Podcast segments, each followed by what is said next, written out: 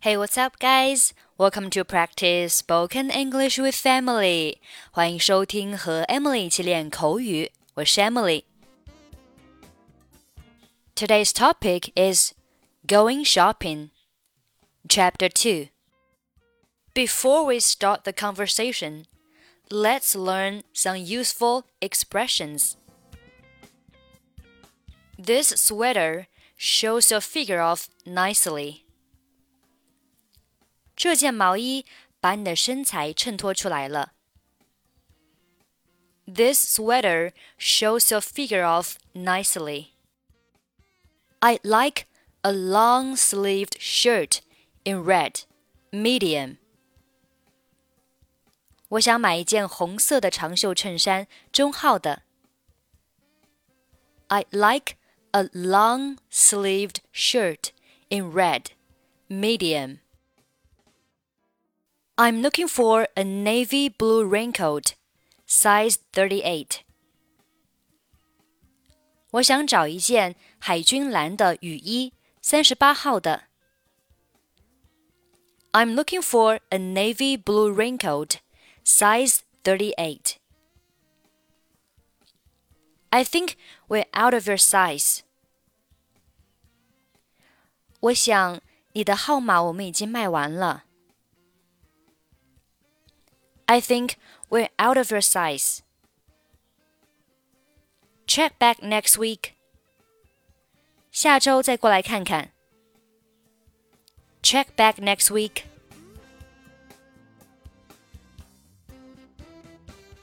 Okay, let's listen to the conversation. Lucy, 你长得太快了。Lucy, you're growing too fast. 是的，我需要一件新衬衫、一条裙子、一个背心和一个新帽子。Yes, I need a new shirt, a skirt, a vest, and a new cap. 好的，我们一起去购物吧。你喜欢那条绿裙子吗？All right. Let's go shopping. Do you like that green skirt? 不喜欢，我觉得太长了。No, I don't. It's too long. 这件黄色的怎么样？How about this yellow one? 不，我觉得它太短了。 no, it's too short, I think. 看那条连衣裙，Lucy，你喜欢吗？Look at that dress, Lucy. Do you like it? 是的，我喜欢。Yes, I do. 试穿一下。嗯，你看起来真棒。 Try it on. Um, you look very nice. Lucy, you're growing too fast. Yes, I need a new shirt, a skirt, a vest, and a new cap. All right, let's go shopping. Do you like that green skirt?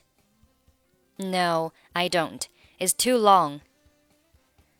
How about this yellow one? No, it's too short, I think. Look at that dress, Lucy. Do you like it? Yes, I do. Try it on. Um, you look very nice. Okay, that's pretty much for today. 关注微信公众号“英语主播 Emily”，在公众号里回复“节目”两个字，即可加入本期节目的跟读版本以及语音打分。 I'm Emily. I'll see you next time. Bye bye.